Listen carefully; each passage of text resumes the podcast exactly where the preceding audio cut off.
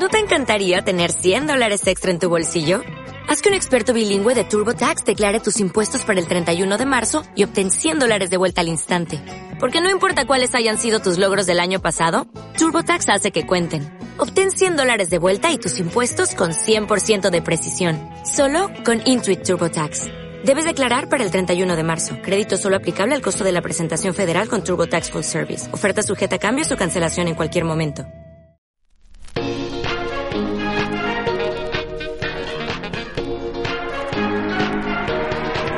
Let's go.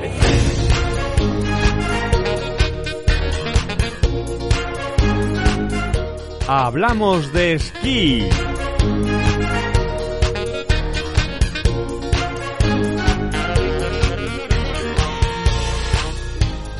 Hola amigos, aquí estamos en medio del puente de la Inmaculada o de la Purísima, con un nuevo capítulo de Hablamos de esquí, vuestro podcast de esquí y nieve.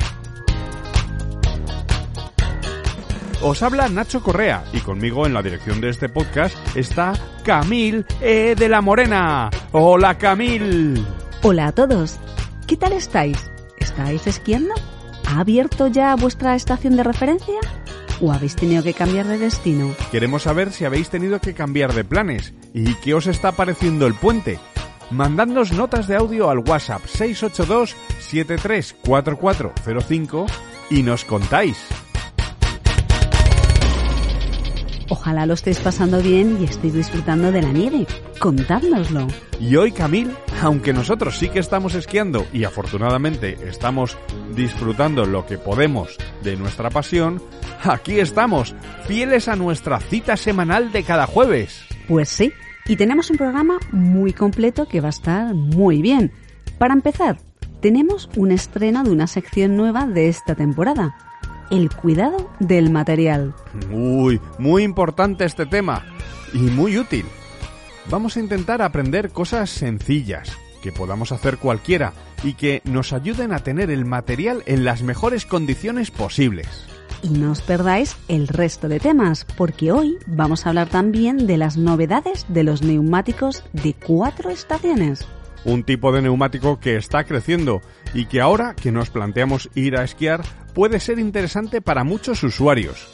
Hoy veremos para quién puede ser interesante montar estos neumáticos en su coche. Y empieza la Copa del Mundo para nuestros corredores de slalom. Hoy hablamos con Juan del Campo, que nos va a contar muchas cosas interesantes sobre la temporada, sobre cómo la ve, sobre el fichaje que ha hecho por Atomic y bueno, muchas más cosas interesantes. Y si nos da tiempo a todo, hoy vamos a hablar también de las lesiones que nos impiden empezar la temporada. Nos puede pasar a cualquiera. Tenemos mucha ilusión por empezar la temporada. Lo tenemos todo preparado. Y llega la hora de ponerte los esquís, pero no puedes porque estás lesionado. Pues vamos a hablar con nuestra psicóloga deportiva de cabecera sobre esta situación y cómo afrontarla y todavía alguna cosa más en los próximos 45 minutos más o menos. Pero antes mandamos un saludo a todos los que nos estáis escuchando en radioviajera.com, la primera radio temática de viajes en español. Allí estamos la noche del jueves al viernes a las 12 de la noche y el viernes a las 12 del mediodía en repetición. Y un saludo, por supuesto, también a todos los que nos escucháis en cualquier otra plataforma de podcast, ya sea Evox, Spreaker, podcast de Apple, de Google, Spotify o Amazon Music. Alexa, pon el último podcast de Hablamos de Esquí. Muchas gracias por estar ahí, por dejarnos acompañaros haciendo lo que sea que estéis haciendo, entrenando, viajando a las estaciones, yendo al trabajo o a tu lugar de estudios. Gracias amigos. Pues poneos cómodos que esto está a punto de empezar y tenemos muchos invitados esperando. ¿Todo listo, Camil? Todo preparado, así que subid el volumen y ¡empezamos!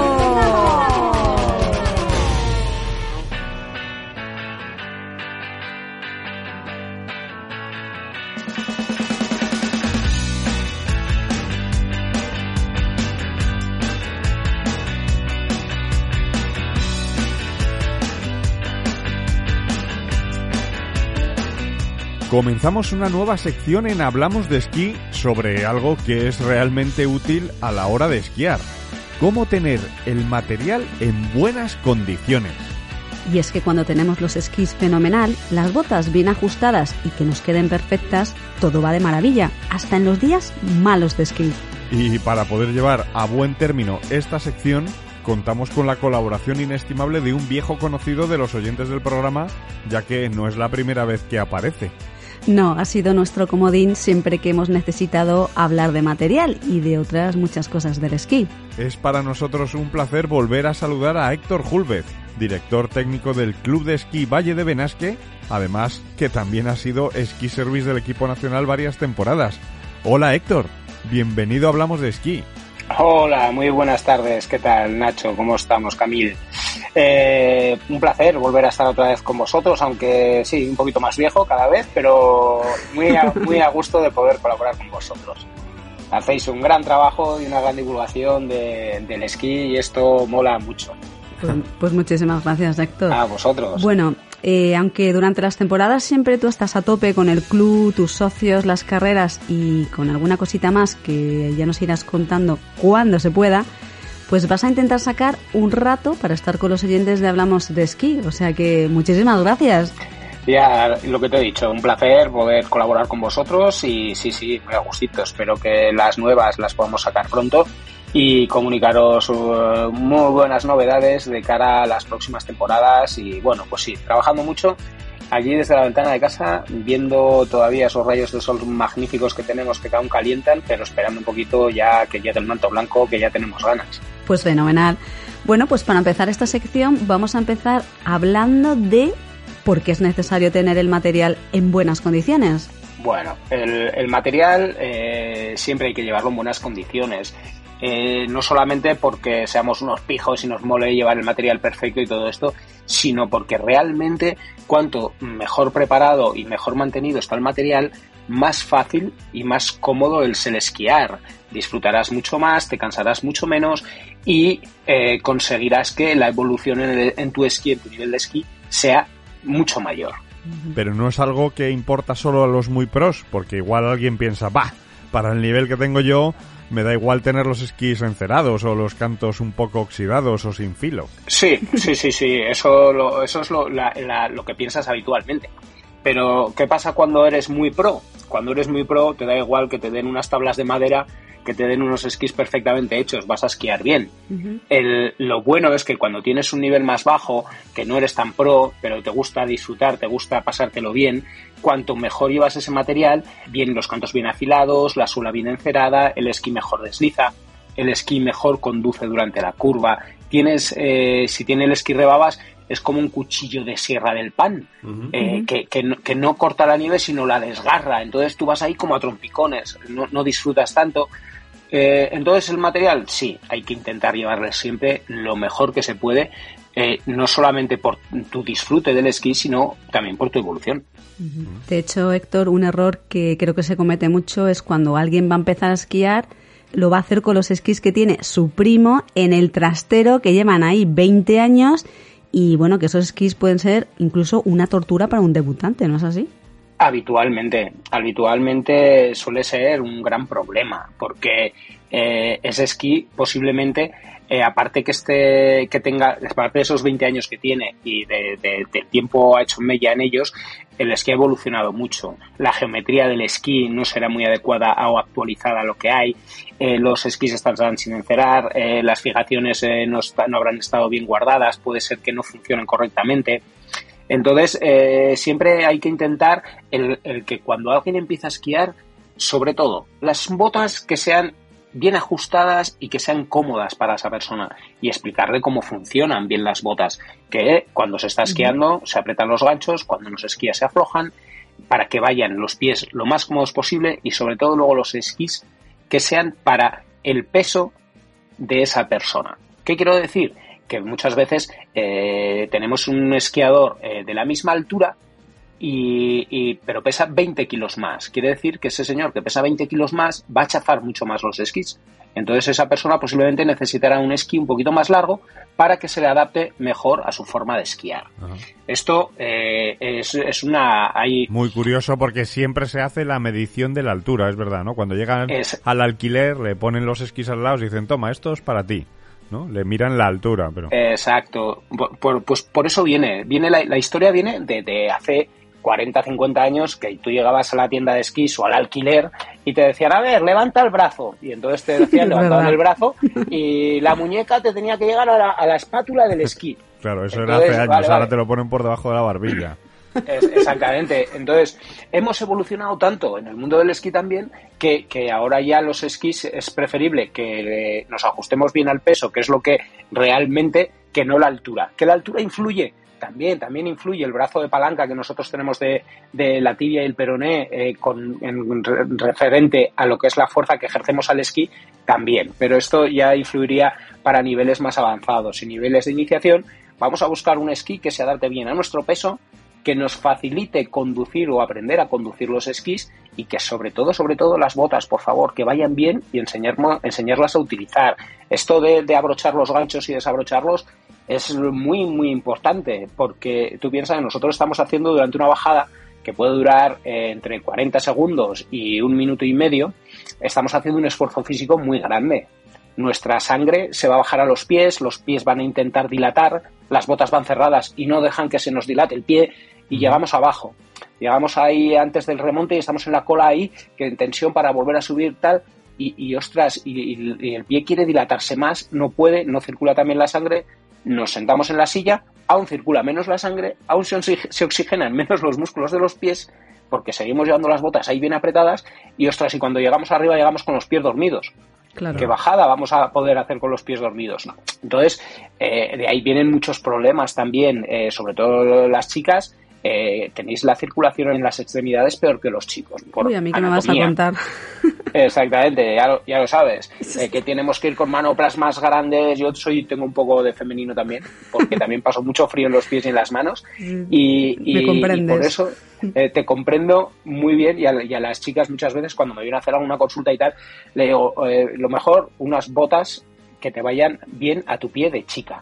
Unas buenas plantillas. Eh, y luego las manos, unas buenas manoplas que si puede ser calefactables y todo, pues incluso mucho mejor, ¿no? Entonces, por eso es tan importante el, material y el llevar el material adecuado a, a, cada persona. Menuda chapa os he dado ahora, ¿eh? No, pero... No, Esto, me habéis hecho una pregunta me habéis hecho una pregunta que, que realmente... Yo creo que ha sido la eh, introducción perfecta de tu sección, Es que lo explicas tan bien que es que nos quedamos aquí anonadados escuchándote. Eh, es que esto es un, es un tema que, que a mí siempre me ha... Le, he puesto mucho énfasis porque en, las, normalmente todas las escuelas de esquí, federaciones, etcétera, hacen encuestas de la cantidad de gente que empieza a esquiar, que deja de esquiar el primer, el segundo, el tercer día, que no sé qué, que no sé cuántos, tal. Y, y, una vez yo era muy jovencito y, y, leí que, que ostras, que la, de la gente que empezaba a esquiar eh, dejaba el primer día el, casi el 60%, casi el 60% dejaban de esquiar. Y digo, ¿y esto por qué? ¿Por qué, ¿Por qué era? ¿no? Me sorprendía mucho. Y entonces investigando llegas a, darte cuenta de que es lo que hablábamos, ¿no? Pues lo, que has dicho, Camil. Eh, si los esquís no le van bien, la fijación tal, las botas duelen, eh, molestan y todo esto, entonces me di cuenta. cómodo. Exacto, no estás cómodo y bien y no sabes utilizar ese material, eh, eh, tu día de esquí va a ser muy duro, porque ya estamos en un medio muy duro y hostil en el cual mm. no estamos habituados a estar, que es la montaña. dices, sí, pero estamos en una estación de esquí. Sí, pero estás en una estación de esquí que suele estar entre 1500 y 2500 metros. Esto es alta montaña. Al final es alta montaña que tú te puedes salir tres metros de una pista balizada y quedarte en la nada, en medio de la nada. Y dices, ostras, esto es alta montaña, es un sitio peligroso, es duro. Y dices, ostras, si facilitamos con el material eh, que esa comodidad, que vayas más a gusto, que disfrutes un poquito más, eh, te gustará más el esquí, disfrutarás más y eso hará que aprendas mucho más rápidamente. Y que tengas ganas de continuar, claro. Exacto, sobre todo eso y de ser feliz. Pues sobre todo esto vamos a ir hablando durante la temporada. Yo creo que como introducción ha estado muy bien y esperamos tus consejos para que haciendo poca cosa por nuestra parte podamos tener el material en las mejores condiciones y disfrutar más del esquí. Exacto. Y si alguno de vosotros tiene alguna pregunta sobre material, sobre el cuidado o sobre cómo tenerlo a punto siempre, pues mandadnos vuestra consulta para Héctor al WhatsApp del programa, el 682 734405. Pues muchas gracias, Héctor Julvez, director técnico del Club de Esquí Valle de Benasque, además de esquí service del equipo nacional durante varias temporadas, por estos minutos y te esperamos en próximos programas para seguir aprendiendo más sobre nuestro material y sobre cómo pasarlo mejor con él. Pues muchas gracias Nacho, Camil, un placer. Hasta otra. Hasta otra, Héctor. Muchas gracias.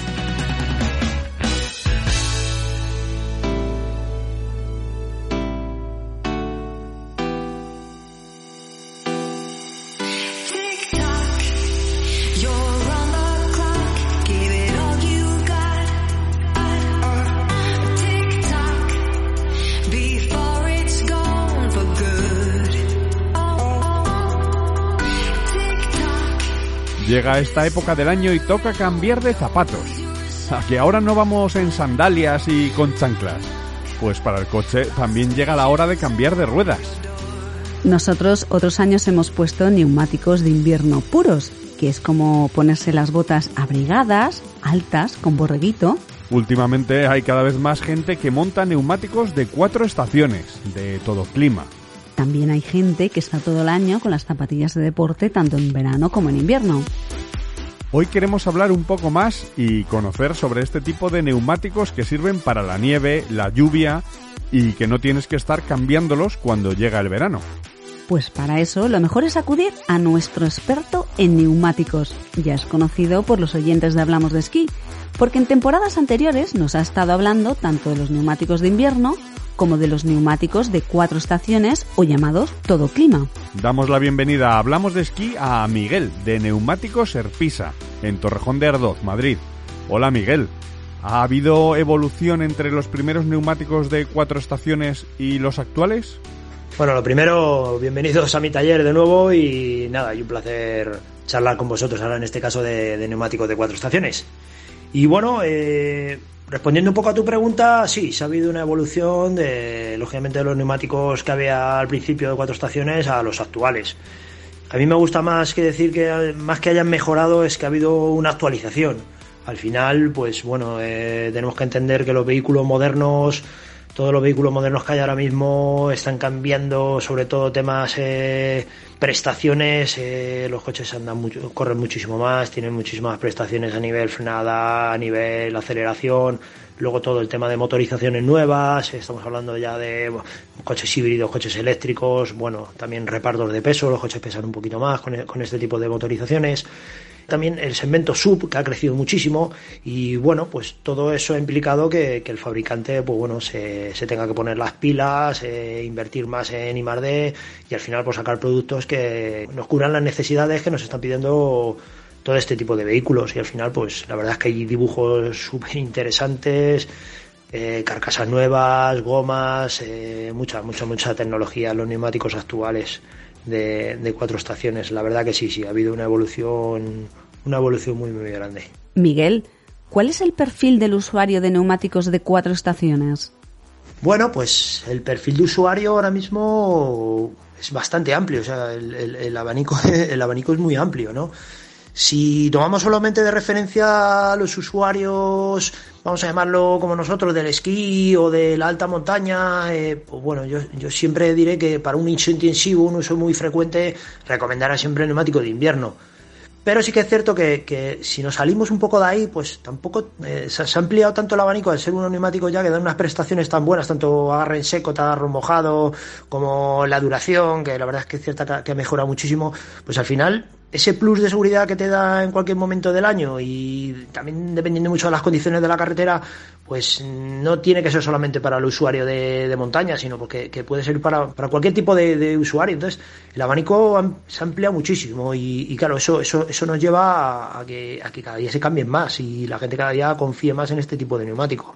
¿Y tú has notado que se montan más neumáticos de cuatro estaciones en los últimos años? Sí, por supuesto, como te comentaba, como te comentaba en la anterior pregunta, eh, efectivamente cada día se montan más, más neumáticos de cuatro estaciones. Eh, hemos observado también que en el primer equipo, en los vehículos de primer equipo, ya hay algún coche que viene con cuatro estaciones e incluso hay algún coche que viene ya montado con, con invierno de, de, la casa. Entonces eso también, también ayuda mucho a, a la posterior monta. Y también es verdad que eh, al haber la mayor competencia de, fabricantes, pues antiguamente pues había dos, tres fabricantes realmente y ahora ya hay muchísimos fabricantes, pues hay mucha variedad de modelos, hay mucha variedad de precios. Y bueno, todo eso también ayuda también a lo que hablábamos al principio de que los neumáticos se actualizan, evolucionan y bueno, pues al final eh, es un neumático que, nos da un, margen de seguridad extra y bueno, eh, al final volvemos a, las preguntas primeras. Al final, eh, ¿se montan más? Sí, por supuesto. Eh, ¿La gente confía más en ello? Sí, por supuesto. Y al final, pues bueno, eh, un neumático que tenga un extra de seguridad y que, y que funciona, pues bueno, pues adelante. Al final, volvemos a la pregunta anterior. Al final es un neumático ocasional, es un neumático que, que te sirve para todo y bueno, pues para un momento dado. Y también yo lo noto mucho el montaje en, en segundos coches. Al final, el que hace un uso intensivo como nosotros en la montaña, llevas un neumático de invierno, dejamos en el coche en el coche número uno y bueno, pues en el coche número dos pues tiene un neumático de cuatro estaciones que al final, eh, pues bueno, le pilla en un momento dado, va a trabajar o lo que sea y, y, lo tiene lo tiene preparado, lo tiene lo tiene operativo. Y una pregunta más fuera de este tema, Miguel. Se decía que con cadenas había que conducir con marchas largas, evitar que el coche se revolucionara mucho. ¿Con neumáticos de invierno o cuatro estaciones hay algún tipo de consejo para los conductores? Sí, por supuesto, eso no ha cambiado prácticamente nada. O sea, al final, casi ahora es un poco más complicado porque al final tenemos vehículos con tanta electrónica que, bueno, hay tantos controles de ayudas electrónicas, de, de frenada, de tracción, etcétera, etcétera, que, bueno, pues eh, con cadenas eh, siempre se decía pues que había que ir muy despacito, pues, precisamente para no dañar ningún tipo de sistema electrónico y bueno, pues también porque el vehículo cuando notaba cosas raras, eh, pues lógicamente se paraba. Entonces, se sigue, seguimos diciendo lo mismo, al final hay que conducir con cabeza y, con sentido común. Al final, por llevar neumáticos de invierno, por llevar neumáticos de cuatro estaciones, eh, la conducción tiene que ser muy, muy, muy suave.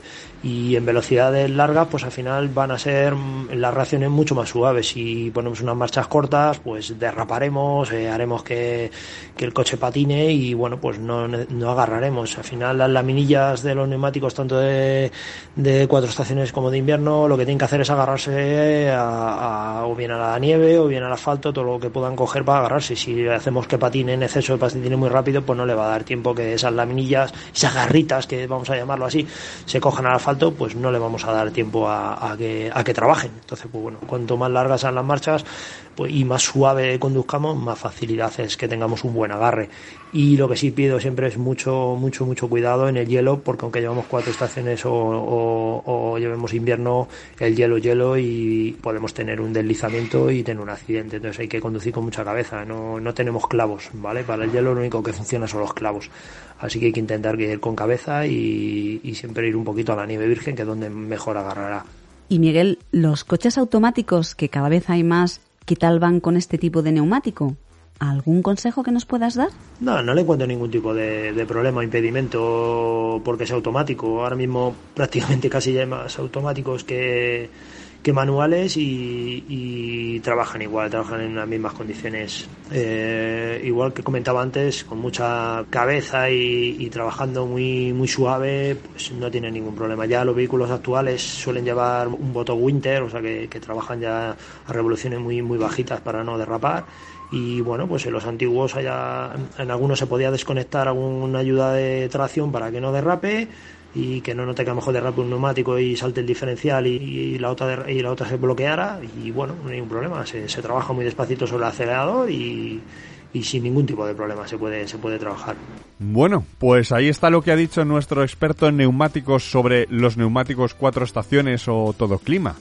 Ya cada uno, si es un esquiador ocasional, eh, habitual, si vive en zona de nieve o de montaña, o si vive en la ciudad y lejos, bueno, cada uno ya que saque sus conclusiones y decida. Pues Miguel, de Neumáticos Herpisa, en Torrejón de Ardoz, Madrid, muchas gracias por estas explicaciones. Pues nada, eh, os deseo muy muy buena temporada a todos y nada, muchísimas gracias Nacho y compañía, un abrazo muy fuerte. Pues muchas gracias Miguel. Y yo me quedo con una de las cosas que has dicho. Siempre hay que ir con precaución. Amigo conductor. ya sabía yo lo que ibas a decir, que te tengo muy calado, Nacho.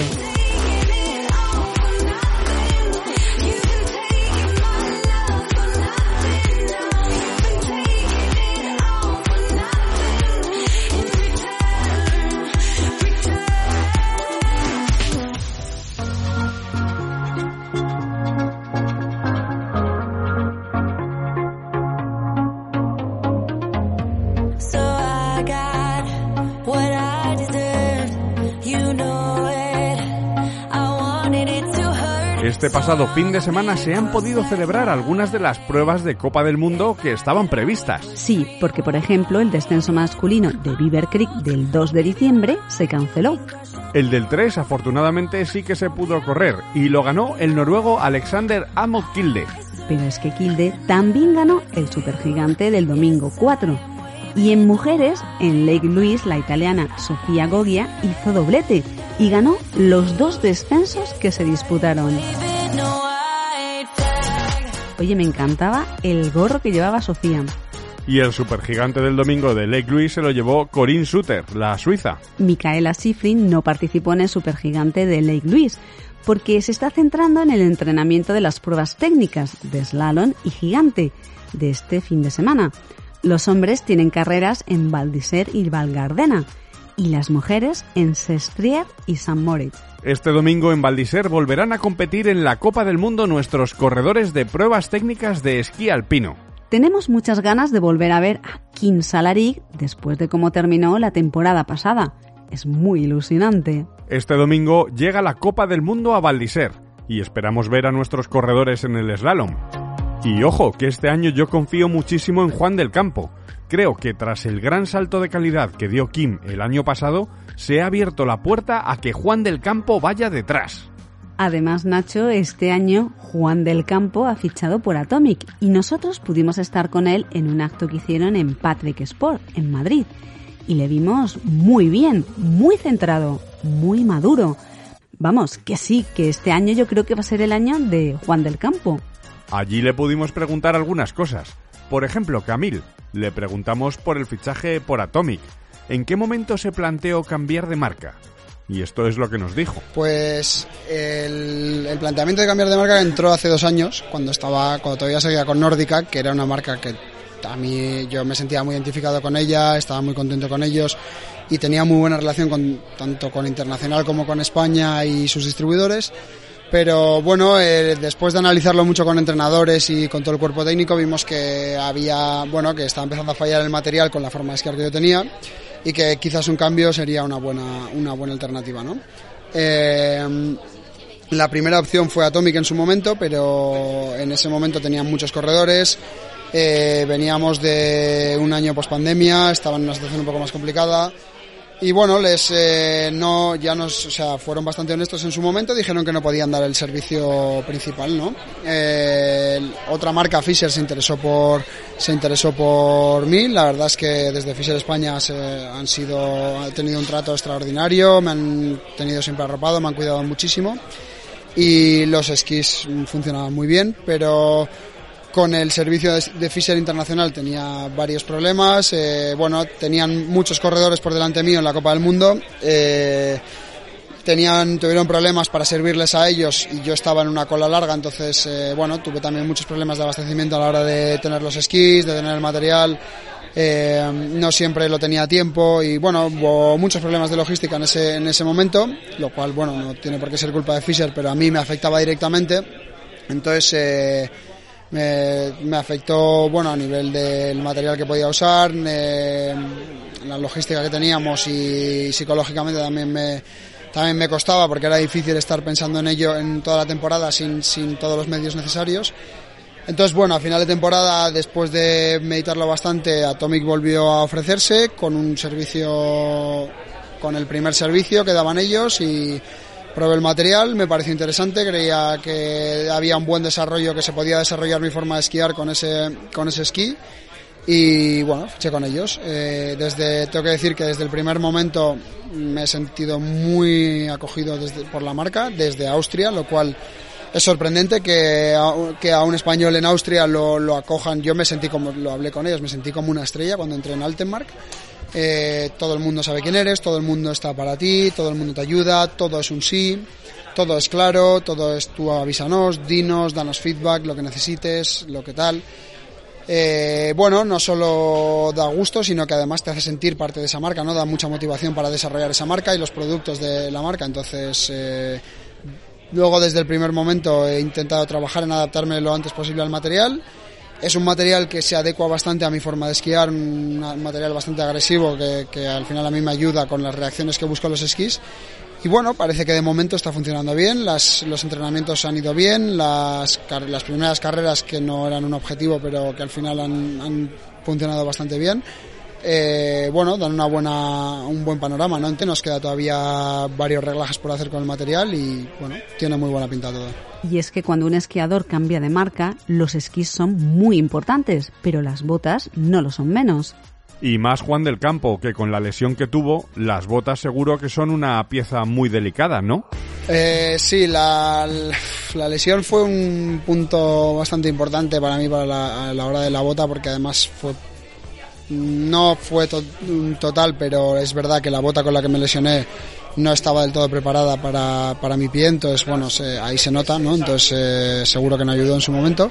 Este año yo lo que buscaba con la bota era tener, eh, al final es una bota nueva, no es lo que para mí es lo más influyente a la hora de esquiar. El esquí es sí tiene unos ángulos, una cota, una forma, una estructura y un material pero no dejan de ser una tabla. Eh, lo, que realmente te ayuda a transmitir la fuerza es, una, es la bota y la fijación.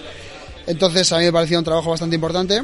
Eh, fui a, he ido a Altenmark a la fábrica dos veces este verano para, para poder trabajarlo bien. Hemos descartado bastante, unos cuantos modelos. Hemos trabajado con varios plásticos. Eh, empezamos, no quería ir con todo desde el principio, es decir, había muchos inputs que se le podían poner a una bota, unos lifters, una, eh, cambiar los ángulos, eh, inyectar el botín, eh, poner diferentes materiales, unas placas diferentes dentro de la bota. Entonces yo preferí y lo hablé con ellos, la verdad es que fueron muy, muy profesionales en todo momento. preferimos empezar desde la base, ¿no? empezar con la bota base probar a ver cómo iba desde el principio y luego ya ir metiéndole reglajes. Bueno, hemos ido metiendo en todo el verano una serie de reglajes que parece que me están, que me están yendo bien, me están ayudando a funcionar. Hemos descartado también otros reglajes que a otros les funcionaban y que a mí no me iban tan bien. Entonces, bueno, este es ir adecuándose un poco a lo que a lo que tiene el material y ir adaptándolo a tu forma de esquiar. Ir adaptando también un poco tu forma de esquiar a ese material.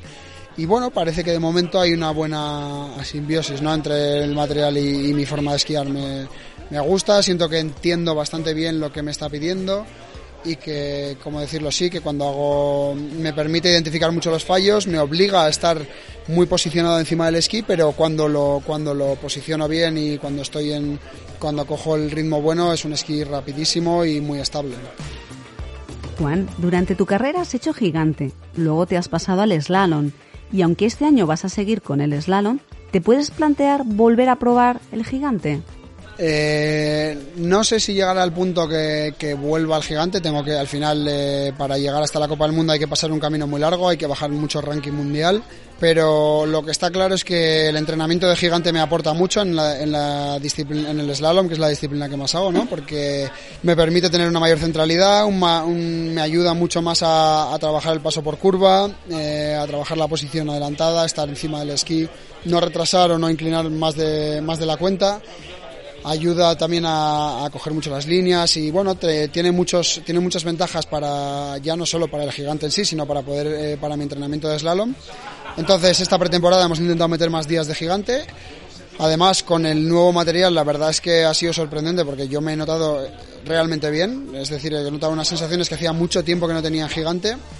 Y las primeras carreras han ido bien, con muy pocos días de entreno, con con un total de ocho días de entreno eh, de gigante, que hacía, es más de lo que había hecho el año pasado, pues las carreras han funcionado bien, eh, había buen ritmo, estábamos con gente muy competitiva, entonces lo iremos viendo, el foco es slalom, seguro, y luego lo que te digo, para llegar, a, para llegar al gigante de Copa del Mundo, primero hay que estar entre los 150 del mundo, con lo cual hay que bajar el ranking. Entonces eh, seguro que algunas pruebas de pruebas FIS y pruebas de Copa de Europa las, las iremos a hacerlas también que se, adapten un poco a las particularidades que tengo yo. soy más de esquiador de muro que de plano en gigante, entonces eh, tendremos que buscar pistas con pendiente.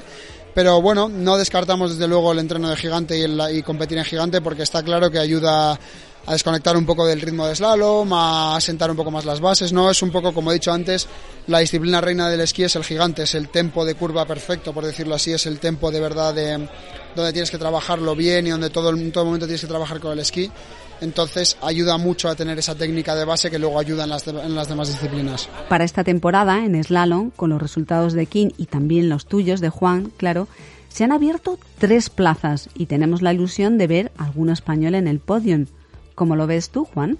A ver, es lo que buscamos. La realidad es que Kim el año pasado dio el salto de que estábamos esperando que diese, ¿no? Porque al final es sobre todo lo más importante del salto mental de decir, hostias, que es que estamos ahí, que es que de verdad que sí, que lo habíamos visto, pero joder, que es que, es que, es que se ve, ¿no? Entonces, yo creo que ha sido, bueno, yo tengo que agradecerle muchísimo a Joaquín porque de verdad te abre los ojos, ¿no? Te dice, es que de verdad sí que estamos. Y ha dado una buena inyección de moral al equipo y, y al trabajo que estamos haciendo y a creer en el trabajo que haces. Entonces, bueno, abrió el año pasado la segunda plaza. Yo con la clasificación en Garmis abrí una tercera, pero hasta después de Argentina no, no se abría la tercera plaza porque tenía que uno de nosotros tenía que estar dentro de los 80.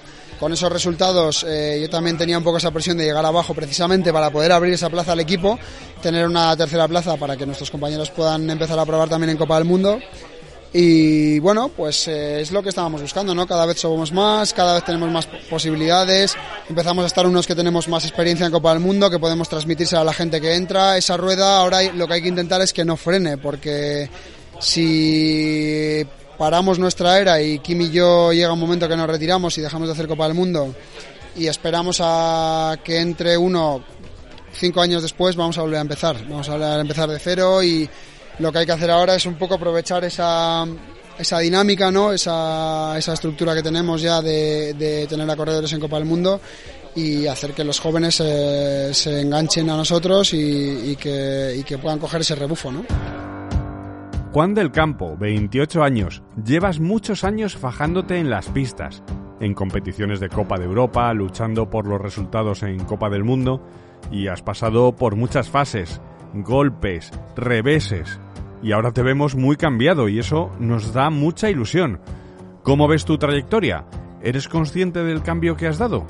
¿Tú también lo ves?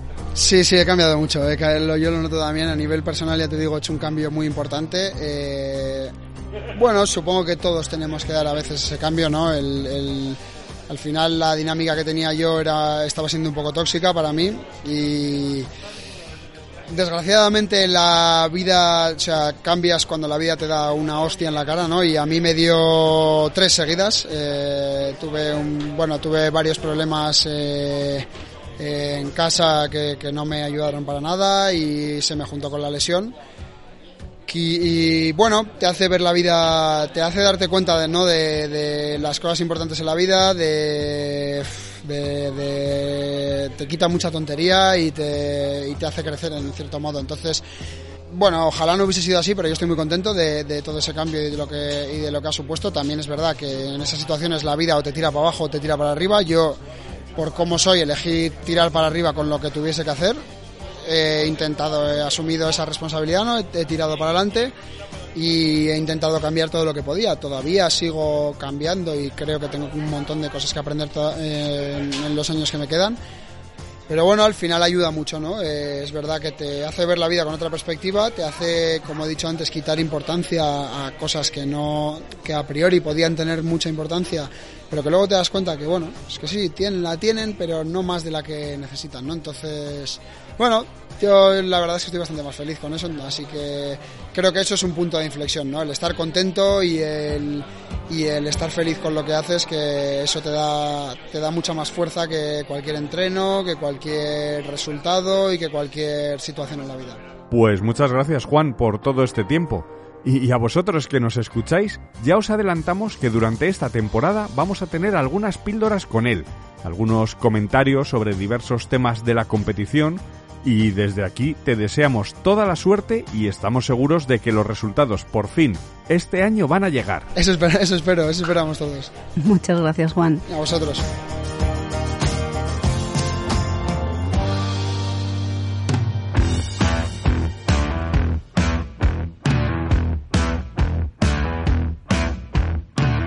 Forma parte de la comunidad de Hablamos de Esquí.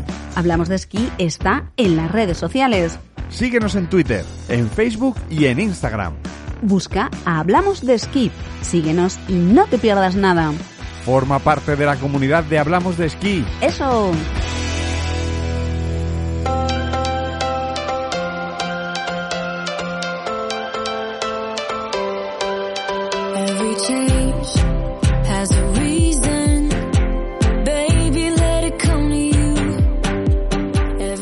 La temporada ya ha llegado y todos tenemos mucha ilusión porque lo que llevamos tanto tiempo esperando ya está aquí.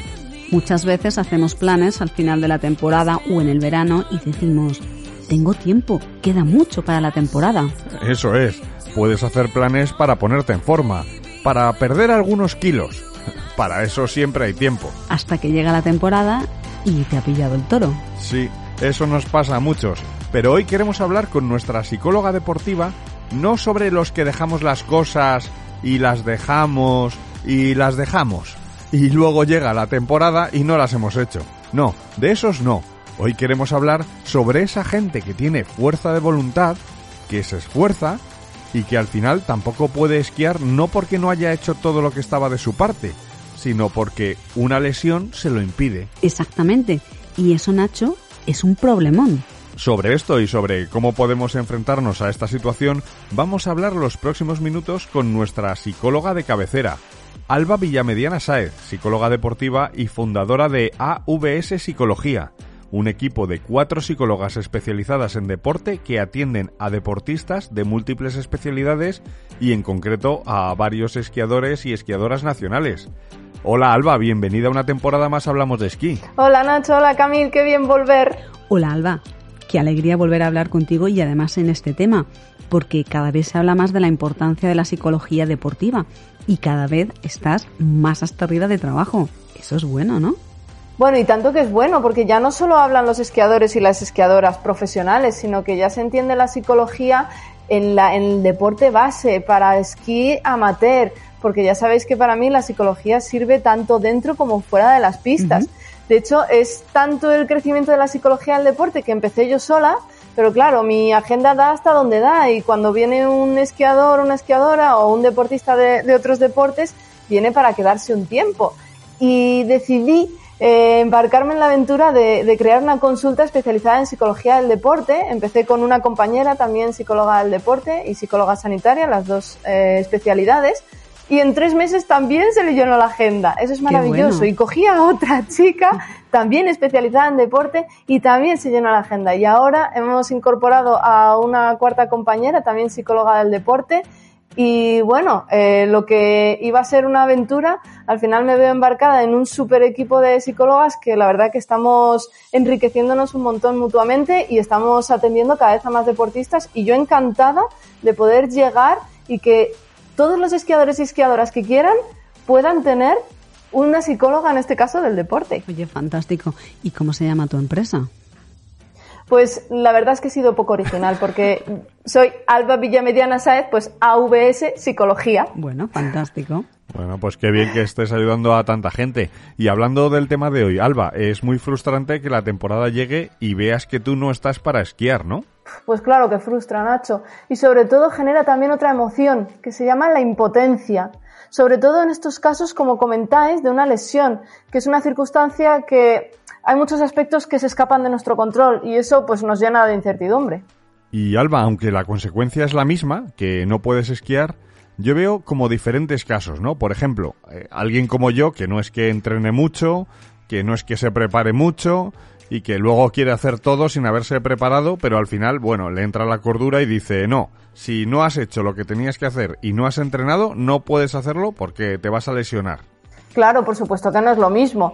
Como comentaba, hay una gran diferencia en cómo vamos a afrontar psicológicamente una situación dependiendo de si es un aspecto que depende de nosotros o que no depende. Para que lo entendáis, las personas buscamos tener lo que se llama sensación de control. ¿Qué quiere decir esto? Si vemos que la solución no está en nuestra mano, se genera más incertidumbre, impotencia y estrés. En cambio, si es algo que podemos gestionar nosotros, sí tenemos esa capacidad de ponernos las pilas. Ahí entra en juego la motivación, que ya lo hemos visto en otros capítulos, con sus correspondientes motivos internos y externos, para ponernos manos a la obra para preparar la temporada de forma correcta en lo que sí depende de nosotros, claro. Claro.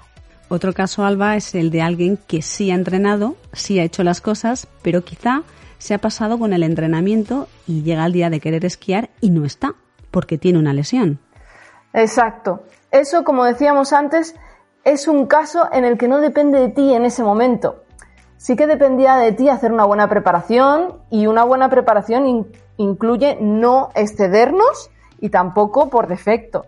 Claro. Pero puestos en el caso en que llega un deportista con una lesión, sea cual sea la causa y circunstancia de esa lesión, y empieza a nevar y todavía no está para esquiar, joder, qué impotencia genera eso, ¿no? Sí. Impotencia y toda la fiesta de emociones que también hemos hablado en otras ocasiones, la tristeza, la rabia, el desagrado. Claro. Y bueno, luego hay otro problema que son las lesiones de larga duración, ¿no? Que vas viendo que aunque hagas las cosas, no vas a estar. Y es peor cuando encima lo sabes con varios meses de antelación.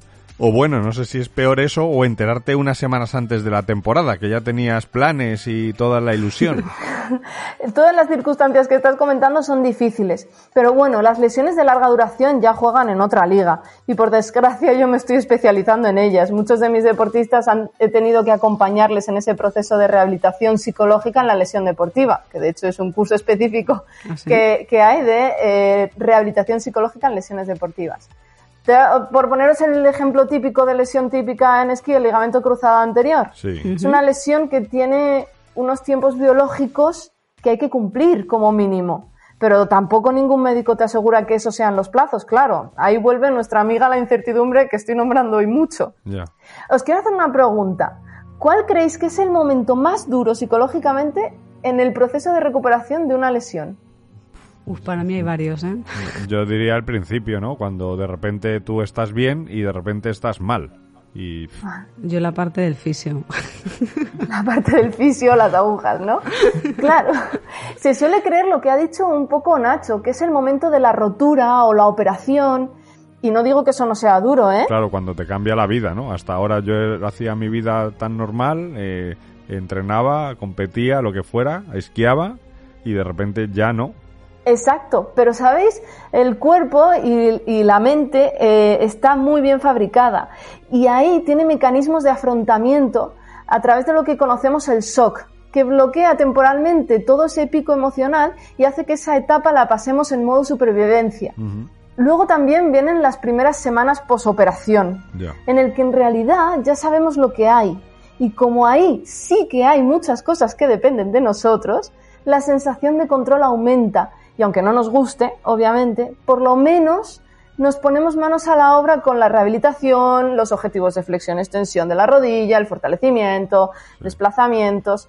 Vamos, que hay un camino que se vislumbra con su recorrido y eso da esperanzas. Claro, esos son esos momentos en los que tú dices, no, voy a hacer tal cosa y además lo voy, a hacer todos los días y voy a tal y me voy a sobreponer y, y, claro, te crees que tú controlas, ¿no?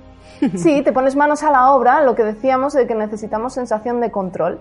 Pero bueno, a lo que iba, el momento más difícil, que me enrollo y no os contesto a la pregunta que yo mismo yo mismo he planteado. El momento más difícil es el de las la vuelta a las pistas. Ay, bueno, eso sí. Lo que en psicología se llama, en todos los deportes a nivel general, return to play. ¿Por qué? Porque es un momento en el que el esquiador o la esquiadora ya se ve bien, tiene una vida normal a nivel del día a día, pero claro, volver a esquiar ya es otro cantar. Si es competidor, es volver a la base. Si es un esquiador amateur, es volver a sentir sensaciones raras. Y todo esto acompañado de miedos, por supuesto, a posibles roturas, dolores y ahí es donde psicológicamente hay que trabajar más. Pero Alba, ¿cómo se pueden afrontar estas decepciones o frustraciones? Pues como os decía, cada fase tiene sus necesidades psicológicas y emocionales. Vamos por partes. En la fase de shock es una primera fase en la que empezamos a elaborar el duelo. El duelo os sonará un proceso emocional de despedida, de adaptación. No sé si eh, lo habéis oído alguna vez en fallecimientos. Sí. Pero es que no es solo para fallecimientos. Es para acontecimientos emocionales que requieren una despedida o una adaptación al cambio. Pensabas que iban a ser los planes diferentes y ya no son. Esto también es un duelo. Sí. Después de la operación mantener la motivación es el principal cometido a nivel psicológico y el compromiso con la rehabilitación. La rehabilitación no es una motivación directa, es decir, que no es, no es decir, ay, qué bien que voy al fisio, ay, qué bien voy a hacer estos ejercicios tan aburridos. No, claro. es una motivación indirecta de me lo voy a currar mucho, los ejercicios del fisio, para poder volver más fuerte que nunca a las pistas protegiendo mucho mi rodilla. Eso es lo que nos motiva, no nos motiva la rehabilitación como tal. Y luego está la vuelta a las pistas. Ahí el trabajo psicológico está más en la gestión de los miedos, de las expectativas, no venirnos arriba. En definitiva, ser paciente, dar sus tiempos es la clave. Y no siempre es fácil, porque volver a las pistas no significa que ya estés como antes. Aún queda un largo recorrido de readaptación. Claro, sí. De una de las cosas que has comentado, Alba, aquellas personas que son más negativas, que ven el vaso medio vacío, ¿cómo llegan a alcanzar esa motivación? ¿Es necesario la ayuda externa? ¿Quizá de un profesional? Efectivamente, ayudan, por supuesto, la ayuda profesional y también la ayuda de las personas que tienes a tu alrededor con otro papel diferente, por supuesto, a la de la ayuda profesional. Porque al final encontrar esos motivos y ese optimismo, esa esperanza que es la que nos alimenta para mm, creer y saber que si nos esforzamos nos vamos a recuperar, es lo que nos va a ayudar a esa motivación Así que, por supuesto que la ayuda externa siempre es bienvenida cuando eh, nosotros no encontramos los motivos para, para ponernos a ello. Y entrenar cuando no estás al 100% también es complicado. Por un lado ayuda porque estás haciendo algo, estás entrenando otra parte del cuerpo, pero por otro lado no estás haciendo lo que realmente quisieras, que es entrenar con esa rodilla, por ejemplo, que hemos estado comentando, y poder trabajarla al 100%. Claro, de ahí lo que os comentaba de la complicación de esta vuelta al ruedo. La clave es saber de dónde venimos y no perder la perspectiva de nuestra mejora, aunque sea poco a poco y no tenga nada que ver con mi yo de antes de la lesión. Yo, para que os hagáis una idea, lo trabajo con mis deportistas explicándoselo de la siguiente manera. Tú, como persona completa, se acuerda de esquiar, sabe esquiar, claro, por aunque te hayas roto. Pero esta rodilla operada es como una rodilla nueva que ha venido al mundo. Es una rodilla bebé que ha nacido hace X meses desde la operación. Ella no sabe lo que es el esquí. Por supuesto que tiene un cuerpo entero trabajando en equipo que le va a hacer más fácil el trabajo, pero hay que ir presentándole poco a poco en qué consiste este juego del esquí. Por lo que nuestro trabajo va a ser todo el rato presentarle las primeras veces a esta rodilla bebé. La primera vez con una bota esquí, y sensaciones con ella. La primera vez deslizando, la primera vez en cuña, la primera vez paralelo derrapado, la primera vez trazado, la primera vez trazado un poco más cañero y así multitud de primeras veces. Por lo que hay veces que, que, como les digo así de broma, tenemos que hacer como una terapia de pareja con la rodilla para que no sea algo que, que rechacemos, porque encima es nuestro propio cuerpo y vamos a tener que mantenerlo toda la vida, sino presentarle este nuevo mundo a esta nueva rodilla reconstruida para que entienda cómo es este juego y evitar decir, esta rodilla no se entera. Es que me la han puesto y no, no, se entera de que esto es esquiar. Esto es una mierda. ¡Arráncamela! Todavía no ha esquiado, claro. Claro. Y otro supuesto. ¿Y si en un entrenamiento con otros esquiadores o con otros compañeros, mientras el resto están haciendo un trabajo de grupo, de, de entrenamiento, tú quizás estás apartado, haciendo físico, y eso quizá no mola, te sientes apartado, diferente. Claro, ahí se dan varias circunstancias. Cuando el trabajo es tan, tan distinto, aunque da rabia, los esquiadores y las esquiadoras se adaptan bien, porque como decía, pues las primeras fases, aunque son duras, si entiendes que tu camino es el de la rehabilitación, si entiendes que avanzas en ese camino con tu progreso. La dificultad viene más cuando ya estás entrenando con tus compañeros, pero no como ellos. Bajas el trazado igual, pero no igual que ellos pero es que todavía tú no estás. Y claro, tú le estás enseñando a esa rodilla bebé lo que es un trazado. Y ahí sí que es más difícil crear y caer en la comparación y en la frustración. Las comparativas. Sí, no, y aparte, igual el resto está en el trazado fenomenal y tú no, yo por al lado y haciendo cuña, claro, pues. Claro. O incluso en el mismo trazado, pero ah, recogiendo flores. Claro, ahí siempre hay que, hay que recordar de este es un camino diferente, yo estoy yendo por otro sitio, estoy en otros derroteros, mm. eh, hay que tenerlo muy claro. Vale, entonces por lo que estamos viendo, además de una preparación física para la vuelta a la actividad, habría que hacer algún tipo de preparación psicológica, ¿no? ¿O estás tan animado porque vuelves que el subidón que te da hace que todo te dé igual? Claro, pues con lo que os he ido comentando ya adivinaréis un poco la respuesta. Lo ideal es que durante toda la lesión haya un acompañamiento psicológico, que te voy a decir yo que soy psicóloga, pero ya no solo por dar valor a mi profesión, sino porque verdaderamente creo que hay una que una lesión puede ayudarnos a sacar muchos recursos psicológicos de los que salir fortalecido. Además es que hay estudios que ahora empiezan a ver cuál es la visión positiva de las lesiones deportivas.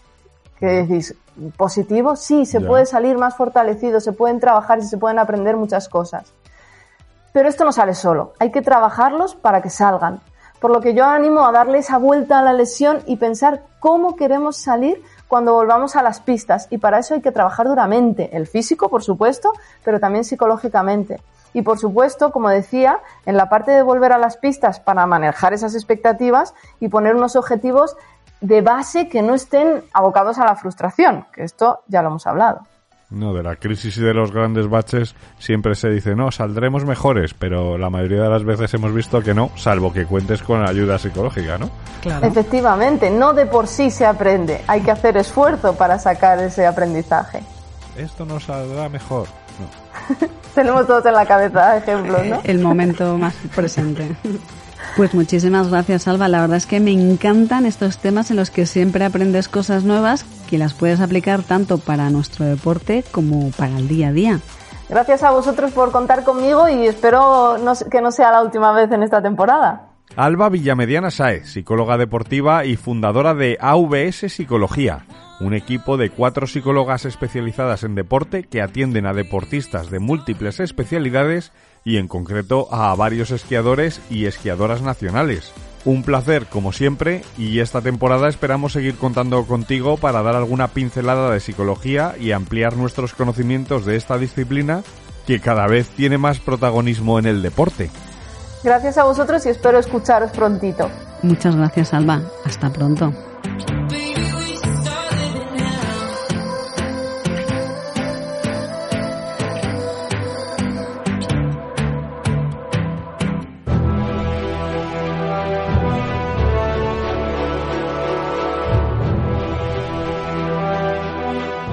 Con esto llegamos al final de este capítulo de Hablamos de Esquí, el tercero de esta séptima temporada.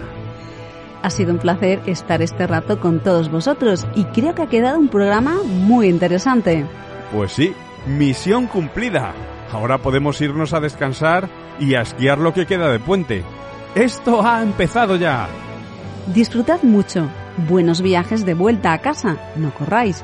Y oye, animaos a mandarnos notas de audio contándonos cómo ha estado el puente en vuestras estaciones. Eso, compartidnos vuestras opiniones. Para eso tenemos el WhatsApp 682-734405. ¡Os esperamos! La próxima semana más hablamos de esquí. Seguiremos con las secciones nuevas, con algún invitado y ya lo iréis viendo. Sí, intentaremos traeros lo más interesante que podamos. Pasad muy buena semana y hasta el jueves que viene. Hasta el jueves, esquiad mucho. Adiós.